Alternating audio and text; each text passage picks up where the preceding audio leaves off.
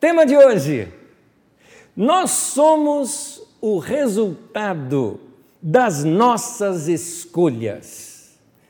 E eu continuo aqui com você, aproveitando para ler já o texto bíblico de Deuteronômio, no capítulo 30, no versículo 19 ao versículo 20, quando eles estão diante ali de começar a entrar para a terra prometida, vem essa palavra de Deus para eles dizendo claramente assim: Hoje invoco os céus e a terra como testemunhas contra vocês, de que coloquei diante de vocês a vida e a morte, a bênção e a maldição. Agora escolham a vida para que vocês e os seus filhos vivam e para que vocês amem o Senhor, o seu Deus, ouçam a sua voz e se apeguem firmemente a Ele. Dá uma olhadinha a esse destaque que eu coloquei nesse texto. Coloquei diante de vocês a vida e a morte, a bênção e a maldição. Escolham. Queridos, nossa vida ela é formada de pequenas escolhas. Como diz aí o tema de hoje, nós somos, então, o resultado de nossas escolhas. Nós somos o resultado das escolhas que nós já fizemos no passado. As coisas que temos, as coisas que somos hoje, é um resultado direto daquilo que nós decidimos, certo ou errado, bem ou mal, no nosso passado. O problema nosso é a gente não admitir isso, que nós somos o resultado das nossas escolhas. É, e, e aí nós somos, ficamos, sabe, criando álibis a gente fala assim: não, eu não tenho isso porque eu não tive tempo de fazer. Ou eu não, não, não tenho isso daqui porque eu não tenho dinheiro para fazer essas coisas. Ou senão, ah, irmão, você não sabe como é que o diabo agiu na minha vida. E aí a culpa agora é do diabo. Isso me lembra um cântico antigo de um grupo chamado Vida Abundante, é, que era lá do seminário Betânia e eles cantavam assim, que tem um momento que ele fala de responsabilidade, ninguém quer aceitar. Aí ele diz assim: Adão disse que a culpa foi dela, a Eva disse que a cobra enganou, a cobra escondeu-se no mato e parece que ninguém pecou. É isso, ninguém admite a responsabilidade dos seus atos. Nós precisamos admitir, gente, por isso esse tema de hoje. Nós somos o resultado das nossas escolhas. Por isso, eu quero aqui te dar um primeiro conselho já. Escolha ser econômico. Irmão, irmã querida, não minta para você mesmo dizendo que seu maior problema é falta de dinheiro. Sim, eu não estou dizendo que você está nadando em dinheiro, que tem dinheiro sobrando, eu só estou dizendo que o tanto que você tem hoje é resultado das suas escolhas. Se você não economizou, se você não guardou o dinheiro, é óbvio que você vai estar sem agora. É, é, é é, é, lógica uma situação como essa. Nós precisamos aprender a, a, a, a poupar. Eu acredito, meu querido, que se você usar de esforço e colocar o teu coração, sabe, para organizar sua vida financeira, pelo menos 5% você consegue poupar. E assim, como dizia minha avó, de grão em grão a galinha enche o papo. Não é? Assim também, conforme você vai economizando, você vai tendo uma reserva para momentos difíceis como esse que nós estamos passando agora. Agora, é interessante o que eu quero te mostrar aqui agora, que nem tudo é culpa do dinheiro. A gente que joga a culpa no dinheiro em tudo. Por exemplo, a pessoa fala o seguinte: ah, não, eu estou meio assim, eu estou meio travado, eu não sei o que eu preciso fazer. Eu falo, eu queria, você precisa exercitar. Você precisa botar o seu corpo para funcionar. Seu corpo não foi feito para viver uma vida sedentária. Ah, mas eu não faço academia porque eu não tenho dinheiro. Guarda isso. Eu vou voltar a falar com você sobre isso. Aí, por exemplo, a gente olha a situação é, do mercado. E eu falo para você, por exemplo, olha, você precisa melhorar o seu currículo, pelo menos aprender a falar um novo idioma. Aprenda inglês, por exemplo, que inglês é necessário hoje para o mercado de trabalho, o inglês, o espanhol. Ah, eu não tenho dinheiro para pagar uma aula de inglês, eu não tenho dinheiro para entrar numa escola de línguas, por exemplo. Mais adiante eu vou te mostrar como que esse seu argumento também é falso. Ah, então, tem gente é, que fala: ah, eu não passeio, não saio de casa porque eu não tenho dinheiro. Vamos lá, vamos começar a conversar sobre isso, porque é o seguinte: eu sei o que é ter orçamento apertado, tá? Eu sei, muito bem.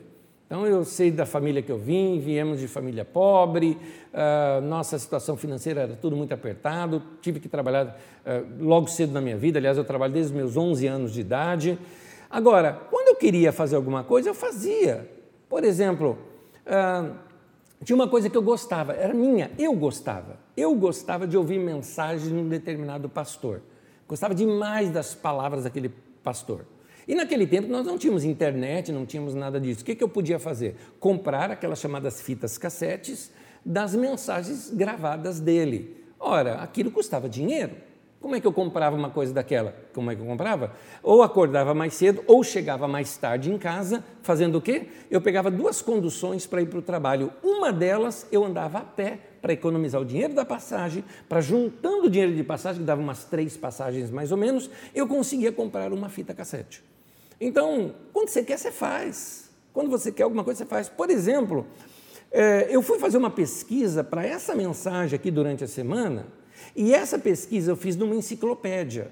Essa enciclopédia, na qual eu usei para pesquisar algo para essa mensagem na semana, que eu estava em dúvida de um texto original, é, inclusive da minha aula de terça-feira, também na aula de terça-feira, usei bastante trecho dessa enciclopédia. Foi uma enciclopédia que eu comprei com meus 16 anos de idade, se eu não me engano, acho que menos, 15 ou 16 anos de idade eu tinha quando eu comprei. E para comprar essa enciclopédia, eu vendi ferro velho. Eu não tenho vergonha de falar um negócio desse. Sabe esses meninos que às vezes andam na rua carregando carrinho com papelão e ferro velho? Eu fiz isso. E, fiz, e falo até com orgulho, não falo com vergonha, eu falo com orgulho de que eu fiz isso. Eu precisava de dinheiro, eu não tinha como levantar dinheiro, levantei dinheiro dessa maneira. Comprei uma enciclopédia que tenho até hoje e uso até hoje. Enfim, eh, quando você quer alguma coisa, você faz, meu querido. Você faz. Para de dar desculpa esfarrapada. Nós somos ótimos para dar boas explicações do porquê nós não estamos fazendo algo que nós deveríamos fazer. Por exemplo, vamos lá, vamos voltar lá aquelas questões que eu te falei. Quer fazer exercício? Vai fazer. Ora, todos os parques são gratuitos. Você não paga para entrar nos parques. Você pode, deve ter um perto da tua casa. Você fala, ah, Nésio, mas perto da minha casa não tem nenhum parque. Ah, não tem nenhum parque, então sai correndo na rua.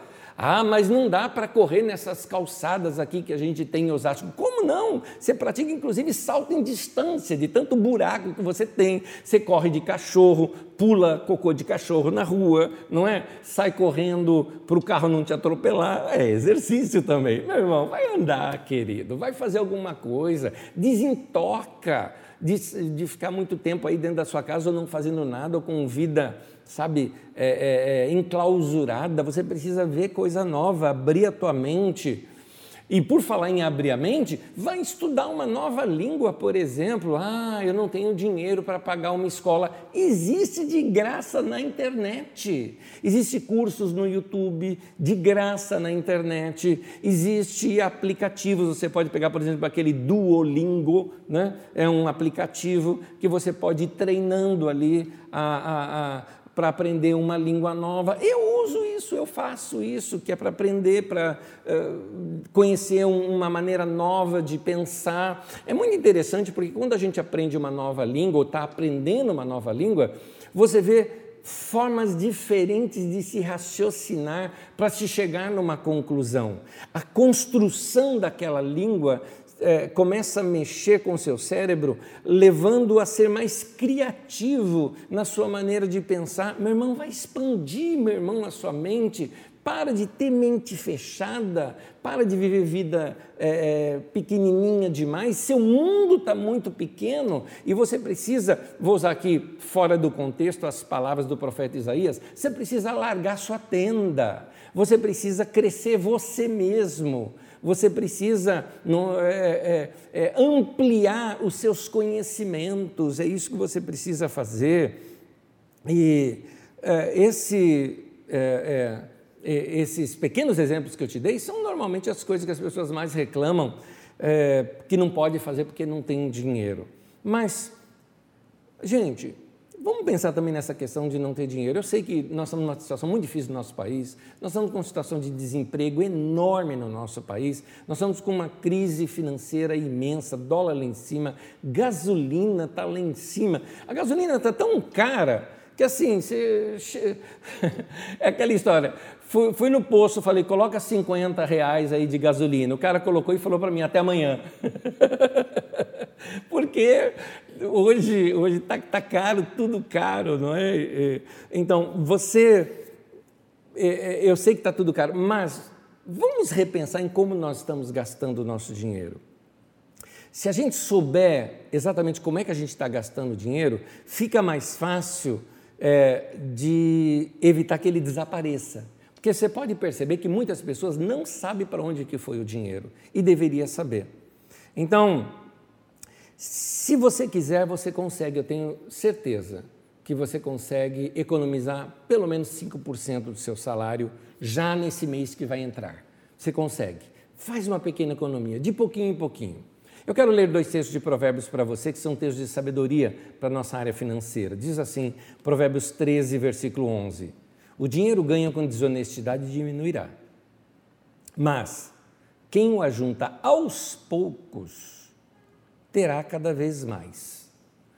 Note uma coisa, quem ajunta aos poucos. A gente tem mania de querer ganhar na loteria, querer ganhar dinheiro fácil. E aqui o que o texto está mostrando é que é, dá para se juntar de pouco a pouco. De pouquinho em pouquinho que você vai economizando, daqui a pouco você tem bastante ali. Você tem uma reserva para algo, talvez até para realizar um sonho seu mas você precisa fazer isso. Aprenda a economizar. Provérbios 21, versículo 20, diz assim: Na casa do sábio há comida e azeite armazenados, mas o tolo devora tudo o que pode. É interessante que assim, aqui fala que o sábio é, tem, o sábio armazena, o tolo gasta tudo. Sábio ou tolo?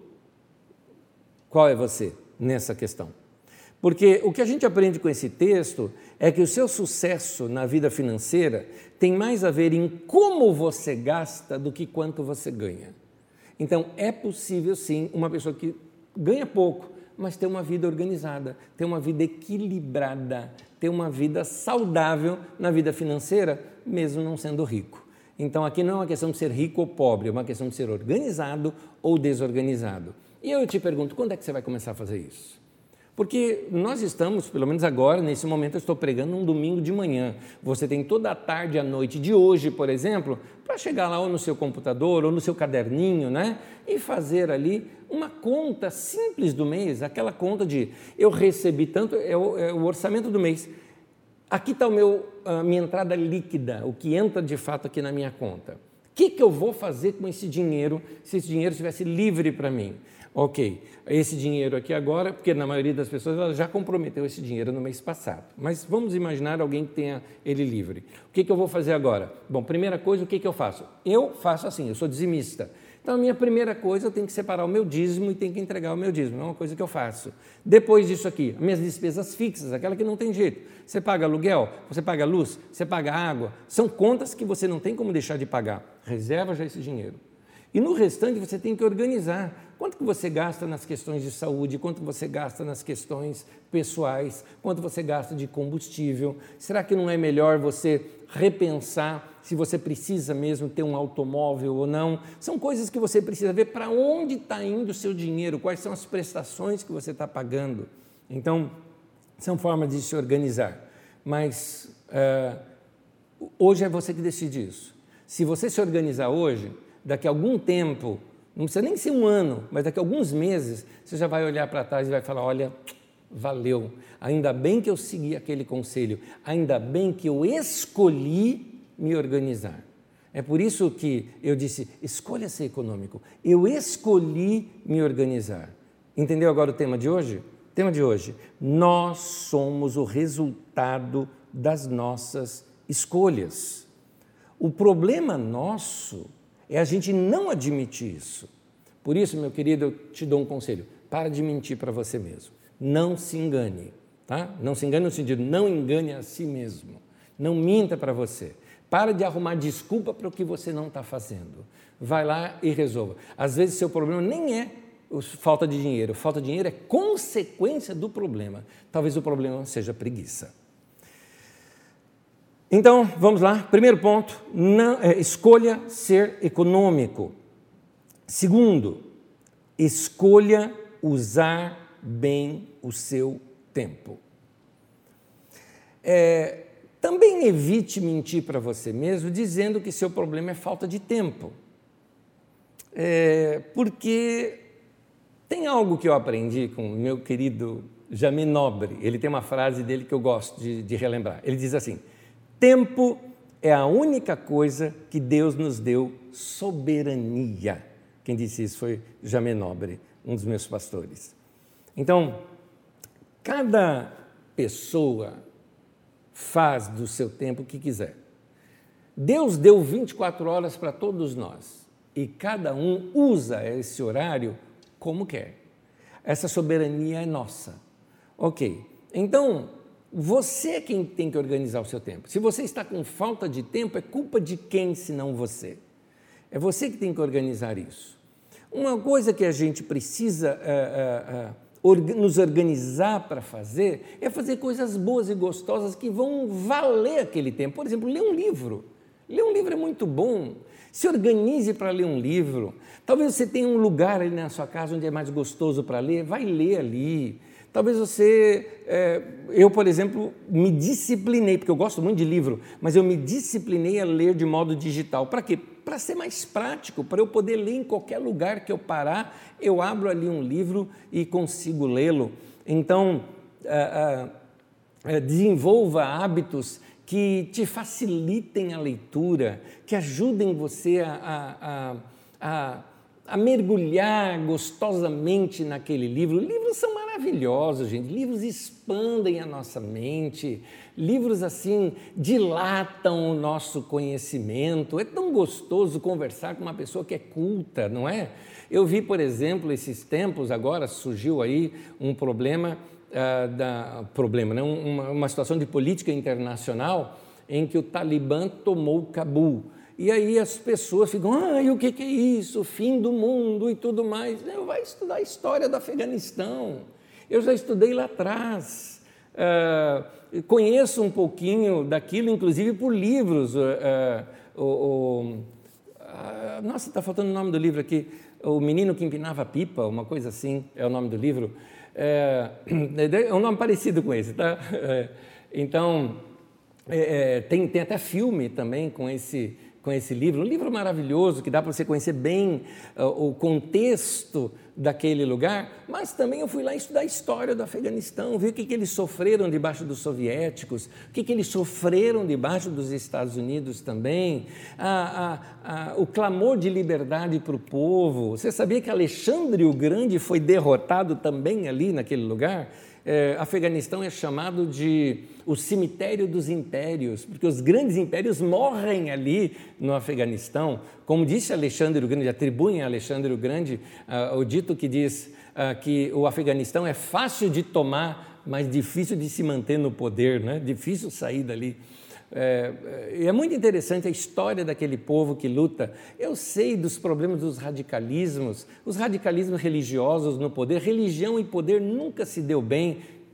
Que os evangélicos aprendam isso aqui no Brasil, para a gente não formar aqui um, um, um, um evangelistão né? aqui no Brasil também, né? parar com essa mistura de, de, de, de, igreja com política, né? porque o evangelistão não vai ficar bom aqui no Brasil também. Então, é, seria muito importante a gente conhecer a história, e a história está nos livros. Vai ler, meu querido. Ou se você gosta de vídeo, áudio, fala, né, eu sou ruim de leitura, o meu negócio é vídeo, áudio, separa um tempo para ouvir historiadores, ouvir pessoas formadas, pessoas que são realmente cientistas, né, realmente são bons professores, que está cheio deles aí, que a gente possa aprender algo bom. Não é? É, separa um tempo, por exemplo, para servir, sua vida valer mais produzir alguma coisa que vai abençoar outras pessoas. Quando retomarmos nossas reuniões, seja um voluntário também aqui na Carisma. É tão gostoso servir os irmãos. Separa um tempo do seu dia. Lembra, eu estou falando sobre você escolher usar bem o seu tempo. Separa um tempo para fazer exercício, separa um tempo para ter mais tempo com os amigos, separa um tempo para escrever. Esses dias eu recebi uma carta, gente, existe ainda carta, olha que coisa linda. Né? Uma pessoa aqui da Carisma escreveu carinhosamente uma carta para nós e foi tão gostoso de ler o trabalho que aquela pessoa teve de ir lá escrever com a sua própria grafia, que coisa linda. Então, faça algumas coisas gostosas com o seu tempo. A falta de tempo virou quase como uma desculpa universal para justificar o fato de que não somos disciplinados quando o assunto é gerenciar as 24 horas do nosso dia. Vamos lá. Deixa, quer ver eu te mostrar algo? Quando começou a pandemia, vocês conseguem se lembrar do início da pandemia? Março, abril do ano passado, estou falando principalmente abril, porque a gente pensava assim, não, isso aqui passa logo, achamos que passava logo. Aí o que, que tínhamos? O povo cantando nas varandas, lembra de tudo isso? Pois é, nessa época, você estava com tempo sobrando, sobrando. Você não sabia nem o que fazer no seu dia a dia, porque não podia sair de dentro de casa. Está lembrado disso? Muito bem. Minha pergunta: quantos cursos online você fez nesse tempo? O que, que você pesquisou? O que, que você cresceu?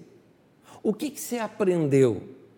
Então, você teve tempo de sobra durante a pandemia e não aproveitou vai terminar, tá, não vai, a pandemia ainda vai se arrastar um, dois anos, gente, vai se, eh, não, vai, não vai se arrastar essa questão nossa, talvez, de, de distanciamento, tudo mais, tudo isso acabar, mas o vírus vai continuar circulando e a gente vai ter que continuar tomando cuidado, mas uh, aquele, aquele enclausuramento, isso aí já passou. Ok, você aproveitou? Então você vê que não é falta de tempo, é falta de disciplina. A sua falta de tempo, assim como a falta de dinheiro, talvez seja preguiça de se organizar financeiramente, é muito provável que a sua falta de tempo, que você dá essa desculpa de falta de tempo, seja, na verdade, desorganização pessoal ou falta de se organizar, de planejar o dia. O que eu vou fazer no meu dia? O que eu vou fazer amanhã? Que horas eu vou acordar para poder fazer tudo isso? Ora, que horas eu vou acordar? Que horas eu tenho que dormir para acordar com disposição para tudo isso? É assim que se organiza o tempo. Se organiza organizando a hora de dormir. Quando você organiza a hora de dormir, você organizou já a hora de levantar e o dia seguinte, a disposição toda. Recebe, meu irmão, recebe o que eu estou te falando. Hoje eu tô, falei que eu ia puxar sua orelha. Recebe esse conselho aqui do seu pastor. É, eu, eu te amo. Eu quero ver você bem. E um detalhezinho, essas coisas que eu estou te ensinando são coisas que eu já preguei para mim, que funcionam na minha vida, senão eu não estaria te falando isso. Não sou hipócrita, não. Eu estou te falando coisas que, que faz parte do, do meu pensamento, faz parte daquelas coisas em que eu olho para a minha vida e eu faço assim, ó, valeu, cara, que você fez isso lá no passado, porque hoje eu estou colhendo o resultado daquilo que foi feito no passado. Então organiza melhor o seu tempo. Grande sábio que escreveu o texto de Eclesiastes, que livro de sabedoria. Diz assim, Eclesiastes capítulo 3, eu coleciono aqui do versículo 1, 2 e 4 alguns trechos dizendo assim: Para tudo há uma ocasião certa. Há um tempo certo para cada propósito debaixo do céu: tempo de plantar e tempo de colher, tempo de chorar e tempo de rir. Eu vou repetir aqui a, a, a outra, a segunda frase do texto há um tempo certo para cada propósito debaixo do céu. É, querido, dá tempo de fazer tudo. Entre o seu nascimento e a sua morte, é o tempo suficiente para você realizar o plano de Deus para a sua vida aqui na terra.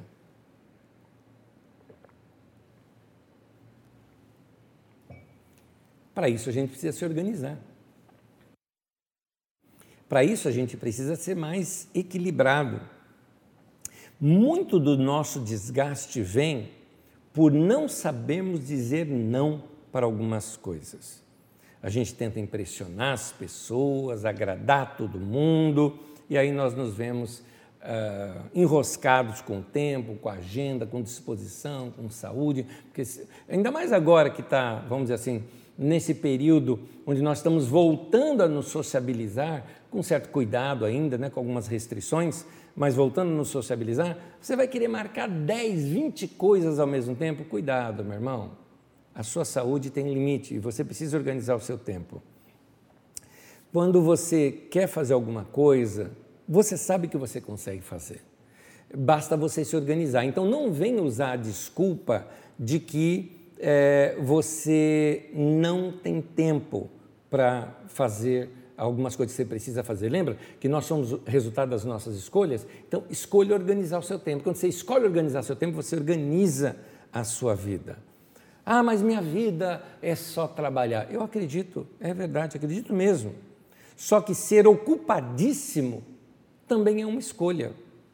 Nós investimos nosso tempo naquilo que é importante para nós. Por isso, se você está trabalhando muitas horas por semana, é porque tem alguma coisa que você queira mais do que tudo e que vai ser o resultado desse tempo investido no seu trabalho. Então, se você está trabalhando muito, na verdade é porque você quer trabalhar muito, porque você acha que aquilo é, é importante para você. A questão é você se organizar, se aquilo vale para você ou se não vale para você. Ah, o problema é que às vezes a gente deixa de lado algumas coisas que são importantes para a gente fazer também. Então, organize o seu tempo. Dá tempo de trabalhar muito, trabalhar com eficácia e também de fazer algumas outras coisas. Basta você organizar o seu tempo. Por isso, escolha certo. Faça bem as suas escolhas. É isso que eu estou querendo dizer no tema de hoje. Nós somos o resultado das nossas escolhas e é isso que a gente tem que admitir. Então, em primeiro lugar, seja econômico, né? escolha ser econômico. Uma outra escolha que você deve fazer, em segundo lugar, escolha usar bem o seu tempo. E o terceiro lugar, para que a sua vida seja leve e gostosa, escolha ser autêntico. Não minta para você mesmo, tentando mostrar ser alguém que você não é, porque isso pesa. A autenticidade é uma das coisas mais gostosas da vida. A autenticidade é o que torna a nossa vida uma vida mais leve. A autenticidade, ela chega ao ponto sim, de tirar quilos das nossas costas, porque a gente é o que a gente é. Aliás, eu gosto de um pensamento. A palavra autoridade vem de auto. Auto sou eu mesmo. E autenticidade também vem de alto. Ou seja, eu vou ter mais autoridade na minha vida quanto mais autêntico eu for. O problema é que às vezes nós nos tornamos o holograma que os outros criaram a nosso respeito. A gente fica fazendo o que as outras pessoas querem que a gente seja ou que a gente faça. Então, tem uma, ah, uma, uma pressão inconsciente na nossa sociedade que para você ser alguém você tem que se destacar. Você tem que ser o melhor em tudo. Você tem que brilhar, você tem que aparecer, você tem que estar na mídia, suas postagens tem que ter um monte de like. Tanto que você posta, depois você fica lá olhando. Ah, vou ver quem viu. Ah, olha quem deu like. Olha quantos likes que teve. E aí você fica achando que você é aquilo é, uma espécie de competição com os outros. Meu querido, para de competir, querido, para de competir, seja você mesmo. Teu amigo se mudou para uma casa melhor, aí você fica se cobrando do porquê você ainda está nessa casa que você está. Seu amigo troca de carro e você já se incomoda achando que você já tem também que trocar de carro. Aí daqui a pouco você vai ver alguém aí que viajou para Disney, foi fazer compra em Miami e você vai fazer compra aqui no shopping de Osasco, né? Então, pois é, querido, mas viva a tua vida, viva a tua vida, não fica preso à, à opinião dos outros, querendo ser o que os outros querem que você seja. Tenha uma revelação clara de algo. Você não está competindo com a vida de ninguém. Então, Aprenda a curtir quem você é, aprenda a curtir quem você é e os dons que você tem. Esse pensamento, é importante você saber agora, agora vou trazer aqui para nós da carisma. Esse pensamento está por detrás da liderança da sua igreja aqui da carisma. Nós não estamos competindo com ninguém. Eu me lembro no tempo aqui, nesse período longo de pandemia, agora já marcamos o retorno de nossas reuniões, se Deus assim permitir, voltaremos em outubro. Mas ah, nesse período todo, eu me lembro pessoas que chegavam assim para mim, Anésio, mas as outras igrejas já voltaram. Ué, pergunta para a liderança das outras igrejas por que, que eles voltaram ou, ou fica à vontade. Aqui nós não vamos voltar nesse momento que nós achamos que é perigoso nesse instante fazer assim. Ah, mas olha, uh, tem gente da carisma saindo, indo para outra igreja. Deixa o irmão, ele decide a vida dele. Eu não vou me pautar pelas decisões dessas pessoas. Vamos continuar fazendo o que nós achamos que está certo nós fazermos. Então, nesse sentido, nós somos seguros. E uma coisa que eu vou te falar, nesse sentido, estou falando agora aqui como liderança da igreja, como parte da liderança dessa igreja, é leve, é gostoso. A gente é a gente mesmo, esse é o nosso jeito de ser. Ah, Nésio, por que você não prega de paletó e gravata? Porque eu acho ridículo. De domingo andar de paletó e gravata. Eu acho, eu não gosto. Eu, eu não gosto. Ah, Nésio, ridículo é uma palavra muito forte. Verdade, é. Mas é que eu trabalhei em banco que era obrigado a usar paletó e gravata de segunda a sexta-feira. Eu peguei a versão a isso. Eu não gosto, eu acho chato, acho feio. Não gosto. É minha opinião pessoal. Então, mas eu não tenho problema com quem usa. Eu acho legal. Eu gosto de olhar na rua e ver os irmãos de terno indo lá. Passei agora cedinho mesmo já, um lugar aí, o irmão lá com, com o violoncelo, o violino dele lá, andando, né? Que ele vai tocar na igreja. Acho tão lindo isso, tão bonito, maravilhoso. Mas eu não sou assim, eu sou de outra maneira. Então eu respeito o jeito do outro ser, eu gosto do jeito do outro ser e eu gosto do jeito de eu ser também. Então vamos ser livres, vamos ser leves. Eu não preciso ter uma performance melhor do que você para me sentir bem comigo mesmo, né? Eu não preciso é, competir com você ou, sei lá, né, na minha área de pregação, eu não preciso ficar olhando os outros pregadores e tentar pregar melhor do que os outros. Não estou em competição com ninguém. Que isso? Tem uns pregadores aí que são maravilhosos, né? Eu gosto de ouvi-los e são joias, são engraçados, outros são muito profundos. Eu admiro, vou lá e assisto, não tem problema, né? Mas não vou querer imitar. Eu prefiro ser, eu prefiro ser uma uh, uma obra autêntica, ainda que mais fraca, porque esse sou eu com os meus limites, do que ser uma cópia falsa. Está entendendo? É melhor. É, eu não preciso ficar batendo recorde de todo mundo, correndo contra todo mundo. Você já viu que tem gente que dirige assim? O cara dirige, ele vê um carro lá e fala: tem que passar aquele cara, tem que passar aquele cara. E vai, ele está em competição, até no trânsito ele fica em competição com as pessoas. Há muito tempo atrás eu vi uma história, foi de um pastor, um, um, um norte-americano estava pregando, que ele estava ele tava se criticando. Ele falou: gente, eu sou tão competitivo, tão competitivo, que eu saio para correr todas as manhãs e quando eu corro, eu vejo alguém correndo, eu falo, eu vou passar aquela pessoa, eu vou passar aquela pessoa. E teve um cara que estava correndo muito, ele falou, eu vou correr, eu vou atrás, eu vou atrás. E ele correu, correu, correu, correu, finalmente ele passou. Quando ele passou, ele se tocou. Ele já tinha passado dois ou três quarteirões de onde ele tinha que voltar para ir para a casa dele. Ou seja, teve que andar muito mais, fazer muito mais coisa, porque estava competindo demais. Tá? não precisa você ser assim. Óbvio, se você é competitivo por natureza, Use isso com sabedoria e use isso para o seu crescimento pessoal. É ótimo, mas o que eu estou dizendo é o seguinte: você não precisa se mostrar para ninguém. Você é você. Curte quem você é. Goste de você do jeito que você é. Eu, gente, eu sei meus limites, e eu me curto com os meus limites também. Eu valorizo aquilo que eu sou bom, mas não me deprecio nas áreas em que eu sou mal. Se eu sou ruim em algo, eu não me importo. Eu, tudo bem, convivo bem com isso. Por isso eu quero te dar aqui um conselho. Aceite quem você é. Deus te criou assim. Deus te fez dessa maneira. Deus te fez essa pessoa que você é. Então, você não precisa é, ser, é, ficar em competição tentando ser o, o melhor do que todo mundo. É, eu me lembro tempos atrás que eu recebi uma crítica. A crítica foi: Anésio, você é muito preso a seus esboços, você lê muito o seu esboço. É, irmão, é meu limite, é meu limite. Eu me preparo bastante para poder pregar para você. E eu preparo e eu escrevo tudo que eu vou ministrar para você. E a minha memória é fraca, eu sou amnésio, né? olha meu nome já, meu nome é quase um esquecimento. Né? E, e eu, se eu não, não ler, eu me perco, eu preciso desses detalhes aqui. Agora, se você acha que isso é menos unção, se você acha que não é pastor do poder porque eu, eu me preparo demais, fica à vontade de ouvir outro, querido.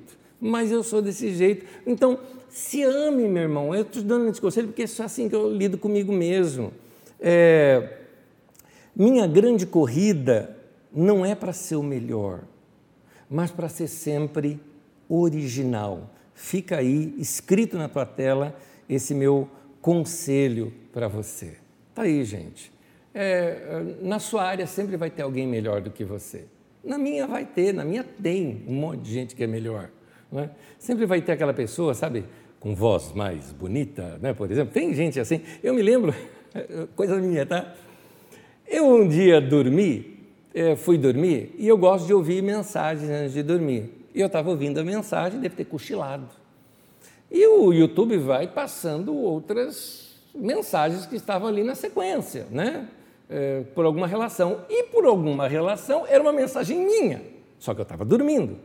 E daqui a pouco eu acordei com aquela voz aguda, falando, eu, que esse cara, esse cara era eu eu me acordei, né? Então, eu falei, nossa, que voz, né? Assim, eu, eu, eu, todo mundo não gosta da sua própria voz, né? já percebeu isso? Você não deve gostar da sua voz, eu não gosto da minha, né? não gosto, acho ela aguda, acho ela estridente. Minha avó falava taquara rachada, né? É isso aí, não sei o que é taquara rachada, mas deve ser uma coisa estridente, né? Então, o, o maritaca, coisa assim parecida, né?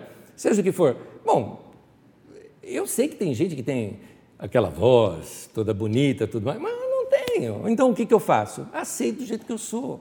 Não estou em competição com ninguém, não preciso ser melhor do que ninguém, não preciso ser mais carismático, não preciso nada disso. Eu só quero ser autêntico. Esse conselho que estou dando para você. Seja você mesmo, seja você mesmo. É, é, Deus deu dons para você e seja resolvido com você. Ame os dons que Deus te deu. Use os dons que Deus te deu. Seja bom naquilo que você sabe ser bom. E no que você é ruim, grude em quem é bom naquela área para poder te ensinar, para poder aprender ou para poder até te ajudar que você cresça. Por quê, querido? Porque se Deus nos fez com dons na nossa vida, Ele tem um propósito através desses dons. Vamos pensar no rei Davi. O cara se tornou rei. Qual foi o dom que Davi tinha que levou Davi para o trono? Davi não era um grande administrador. É, Davi não era um diplomata.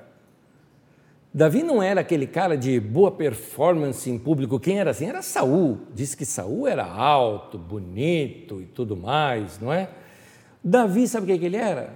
Um cara hábil com a funda. Eu vou chamar de estilingue, porque aí fica mais fácil você entender. Não é bem um estilingue, é diferente, mas o efeito é o mesmo. Então, o que Davi sabia fazer? Sabia usar bem o estilingue dele. Ele poderia pensar assim: nossa, eu cuido de ovelhas sozinho, lá no campo, nunca vou sair desta vida para uma vida melhor. Não foi verdade. Foi essa ferramentinha tão insignificante que levou Davi para o caminho é, que ele precisava para ir para o trono, quando ele derrotou Golias. Derrotou porque sabia usar bem o seu estilingue. É, talvez você não seja uma pessoa tão hábil em matemática, em física, talvez você não seja aquela pessoa boa para falar em público, algo parecido. Talvez você, ao ter feito aí o Enem ou vestibular, passou raspando, ou talvez nem passou, enquanto alguns amigos tiraram de letra. Não importa. Talvez você não esteja não tem aquele corpo atlético como de outras pessoas, de outras mulheres ou de outros homens que você olha e admira, mas você realmente não tem pique para aquilo. Talvez você não tenha habilidade com esportes, não importa, mas seja você mesmo. Tem algo que Deus colocou em você que é único. Algo que possa contribuir, sabe, com seu papel, que é seus dons é, não se considera uma pessoa que não tem nada para oferecer, mas sim alguém que pode contribuir com algo marcante na vida dos outros. Faça o que você sabe fazer, faça bolos gostosos, tenha um bom papo com pessoas, cuide de vidas, ajude o próximo, seja você mesmo, Use seu estilingue. Use os dons que você tem, as habilidades que você tem, porque isso vai te levar para lugar que talvez você nunca imaginaria que fosse levado. Muita gente quer títulos e posições, mas você não precisa de títulos para ser quem você é. Como Davi, que não era nenhum general, aliás, ele nem sequer estava listado para o exército, ele foi lá para levar lanche para os seus irmãos. Né? Então, tentaram é, dissuadi-lo, tentaram desanimá-lo, disseram para Davi que ele não ia conseguir. É, talvez dissessem assim: você não tem treinamento para isso, você não tem informação para isso, mas é como se ele respondesse: eu não preciso da sua aprovação para ser quem eu sou. Ele era quem ele era e ele sabia que ele ia derrotar aquele gigante. Meu irmão, para de mentir para você mesmo, tentando ser o que você não é, só para passar a ser mais aceito pelos outros. Seja autêntico. Faça isso. Deus fez você para ser você. Então, no livro de Gênesis vai mostrando toda a criação de Deus, e quando termina ali no final de cada dia, diz assim: E viu Deus que aquilo era bom. Mas quando ele faz a sua criação, que é o ser humano, ele olha para essa criação e diz assim: Gênesis 1, versículo 31. E viu, e Deus viu tudo o que havia feito e tudo havia ficado muito bom. Meu irmão, eu desejo que você ouça essa mensagem de hoje, organize suas finanças, organize o seu tempo e organize o seu interior. Seja você mesmo. Não deixe as críticas de fora moldarem quem você é. Seja você mesmo. Não seja o que os outros querem que você seja. Seja você mesmo, seja autêntico. Mas para isso, comunhão com Deus, relação com Deus, até para você se conhecer melhor. Corrija os erros que você possa corrigir na sua vida. Acerte o seu coração para experimentar algo bom. E que Deus te dê olhos para que você possa ver a você mesmo como Deus te vê. Amém. Que Deus te dê olhos para que você possa ver a você mesmo como Deus te vê. Que seja assim na sua vida. Eu quero chamar você aqui agora, convidar você para orar comigo nesse instante. Senhor, eu te peço no nome de Jesus que essa tua palavra tenha santamente incomodado os meus irmãos para que eles venham a mudar porque nós sabemos que sem incômodo a gente não cresce.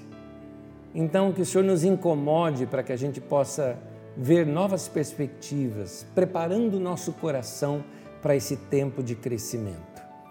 Desacomode os meus irmãos, meu Pai, que cada um se sinta santamente incomodado a mudar alguns costumes para que possa uh, experimentar uh, novos sabores da vida, novas experiências na sua vida, ampliar sua mente, ampliar seu coração. Senhor, em nome de Jesus eu te peço que nós possamos valorizar mais ainda a vida que o Senhor nos deu. Muito obrigado por estarmos vivos e vamos te honrar vivendo bem a vida que o Senhor nos deu. Em nome de Jesus. Amém e amém.